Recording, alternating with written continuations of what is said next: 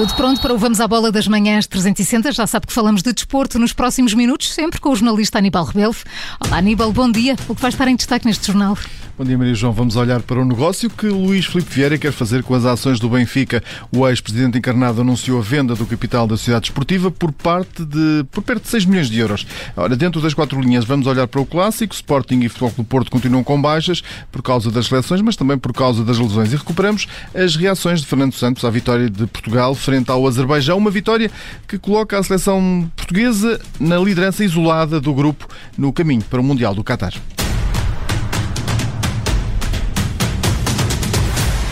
E começamos então pelo Benfica. Luís Filipe Vieira quer vender a posição que tem na SAD encarnada. O ex-presidente do Benfica quer vender os 3,28% do total do capital da sociedade que possui a um preço 78% acima do valor de mercado. O anúncio foi feito pelas Águias, à Comissão do Mercado de Valores Mobiliários, que recebeu uma comunicação de Luís Filipe Vieira, em que o ex-presidente das Águias revela ter recebido uma proposta para vender as ações que detém da SAD eh, por uma verba de quase 5,9 milhões de euros. Vieira questionou o Benfica eh, se pretende ou não exercer o direito de preferência relativamente à aquisição destas ações. Ao mesmo tempo, avisa os encarnados de que a resposta eh, terá de chegar até ao próximo próximo dia 15 de setembro. O Benfica não revela neste comunicado se vai ou não exercer o direito de preferência. Também não é revelado o nome do investidor, que está disposto a pagar 7,80 euros por cada ação de Vieira, quando no mercado esses títulos estão, nesta altura, avaliados em qualquer coisa como 4,34 euros valor eh, no fecho de mercado desta terça-feira. Falamos do Benfica, o Benfica que prepara o jogo com o Santa Clara, mas com dúvidas para o eixo de defesa. Com o Lucas Veríssimo e Otamendi em dúvida para o jogo nos Açores, uma vez que vão chegar muito em cima depois dos compromissos eh, que têm com as respectivas seleções. Quem pode beneficiar com isso é Ferro, que eh, se deverá estrear numa convocatória na atual temporada. O central de 24 anos eh, foi reintegrado no plantel principal, já perto do fecho da janela de transferências. Até agora não chegou sequer a sentar-se no banco de suplentes em jogos oficiais, apesar de ter participado em meia dúzia de encontros na preparação da pré-época, formado no Seixal. Tinha a porta de saída aberta, este verão, mas Jorge Jesus na altura pediu a chegada de mais um defesa central, a SAD do Benfica não foi ao mercado e Ferro acaba por ser reaproveitado. Já o Sporting e Futebol do Porto preparam um clássico deste sábado, mas Aníbal em Alvalade há mais notícias para Ruben Amorim. Porque o avançado Tiago Tomás eh, passa a estar na lista de baixas por motivos físicos no treino do Sporting de ontem de preparação para o jogo de sábado. O jogador de 19 anos apresentou-se com queixas na coxa direita, assim já não integrou a sessão de trabalho trabalho. Também de fora, por motivos físicos, estão eh, Coates, Gonçalo Inácio e Pedro Gonçalves. Eh, os eh, jogadores estão todos em tratamento. Ruben Amorim voltou a contar com vários jogadores, mas das equipas jovens, para comatar a ausência de jogadores que estão ao serviço das respectivas seleções. Os Leões que voltam hoje a treinar a partir das 10 da manhã. Sarabia, o novo reforço do Sporting, ainda não vestiu a camisola dos Leões, mas assume que a ida para Alvalade é um passo importante na carreira. Com menos espaço desde a chegada de Messi ao PSG. Sarabia foi emprestado ao Sporting no negócio que envolveu a ida de Nuno Mendes para o clube da capital francesa. Ora, o internacional espanhol destaca que o Sporting é um passo importante para continuar a crescer e jogar com regularidade, podendo manter-se eh, também na seleção de Espanha. Em conferência de imprensa em Pristina, onde a seleção espanhola joga hoje com o Kosovo, o médio de 29 anos, com 11 internacionalizações e 4 gols marcados, diz que não há lugares cativos nem na seleção nem no Sporting. Eh, nadie tiene asegurado nada aquí, ni, ni yendo a Portugal ni, ni nada. Y, y, yo me voy porque creo que, que, es importante para mí y creo que, que es el mejor paso para, para seguir creciendo y seguir evolucionando como jugador. As palavras de Pablo Sarabia, o novo reforço do Sporting, o jogo, o jogador que marcou o quarto golo da seleção de Espanha frente à Geórgia num triunfo por 4-0 que deixou a Espanha provisoriamente no primeiro lugar do grupo B com 10 pontos em 5 jogos mais um do que a Suécia.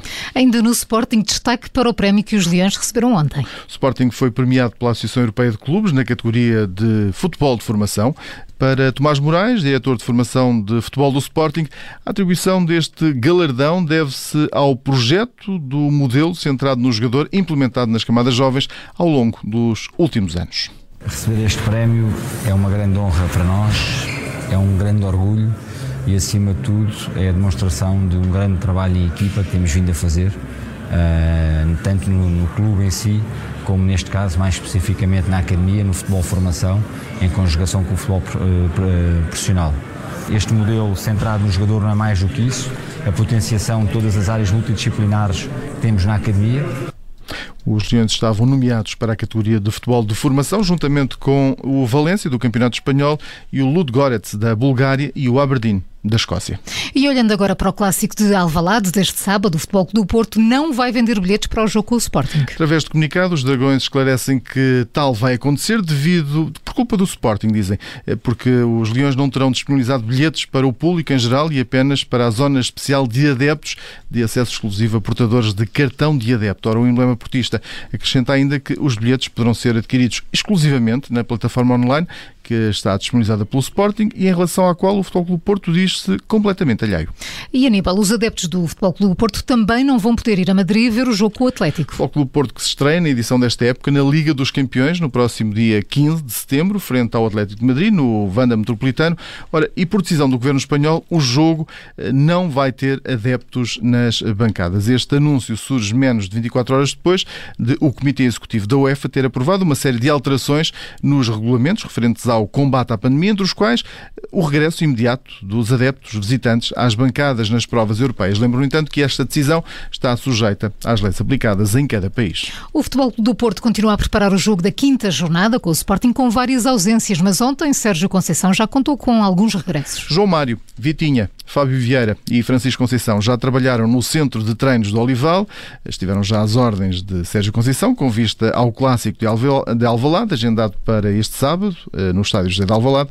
Ora, aos ausentes, ainda ao serviço das respectivas seleções, um total de 10 atletas, eh, juntam-se também eh, Marco Gruzic, que fez treino condicionado, e o guarda-redes argentino Marchesino, que fez tratamento e ginásio. Os Dragões voltam a treinar hoje, também às 10h30 da manhã, em Gaia. E a seleção e a Seleção Nacional de Futebol venceu ontem o Azerbaijão e assegurou o primeiro lugar do Grupo A. Uma vez que a Sérvia empatou com a República da Irlanda por um golo, um empate que deixa Portugal uh, isolado na liderança do grupo, com 13 pontos, mais dois do que a Sérvia. O Luxemburgo tem 6, a República da Irlanda tem 2 e o Azerbaijão tem 1. Um. Quanto ao jogo de ontem sem Cristiano Ronaldo, Portugal bateu o Azerbaijão em Baku por 3-0. Bernardo Silva abriu o marcador ao minuto 26 e cinco minutos depois foi a vez de André Silva fazer o 2-0. Na segunda parte, Diogo Jota, já aos 75, fechou uh, o marcador. No fim, Fernando Santos deixou elogios à exibição da seleção das esquinas. Fizemos uma boa exibição, na realidade, uma equipa coesa, muito equilibrada em todos os processos do jogo criando situações de golo, sem permitir que a equipa do Azerbaijão, que é uma boa equipa e que tem criado problemas a todas as equipas, é a primeira vez que, que, que, tem, que sofre, perde por esta, uma diferença deste, deste tipo. Acho que esse equilíbrio e a objetividade que colocámos também no jogo em termos ofensivos, com circulações, entrar dentro, fora, explorando a profundidade, acho que nos levaram à construção de um resultado que eu acho que só peca por, por escasso. Já na zona de entrevistas rápidas, André Silva, autor de um dos golos, destacou também a prestação de toda a equipa. Correu bem a equipa toda e também me correu bem. Acho que marcar um gol é sempre, é sempre bom e na seleção ainda mais. Ah, mas acho que é trabalho de toda, toda a equipa. Acho que agimos muito bem neste jogo, desde o, desde o primeiro minuto até o final e estamos todos parabéns. Acho que os adversários são, são difíceis, todos os jogos são, são como finais para nós e empatamos com a Sérvia fora de, de casa.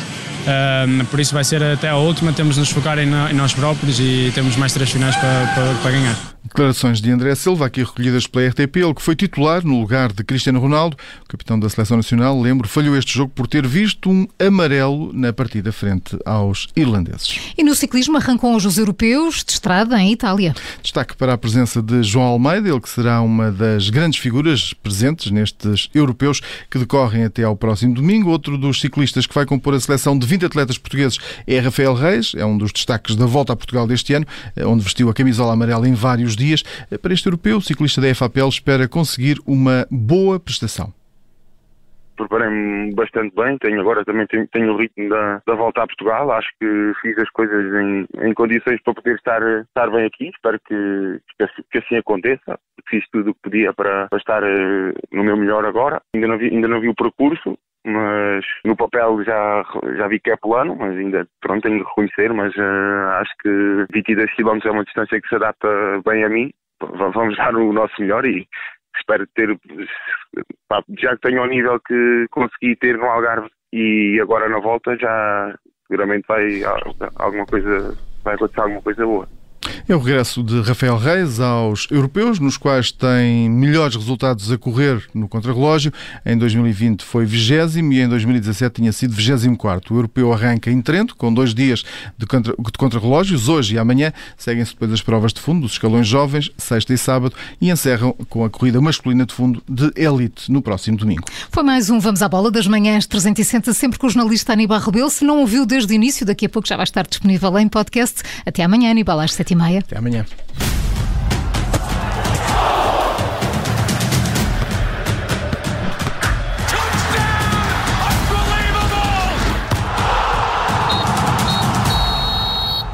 Rádio Observador. Obrigada por ter ouvido este podcast. Se gostou, pode subscrevê-lo, pode partilhá-lo e também pode ouvir a Rádio Observador online em 98.7 em Lisboa e em 98.4 no Porto.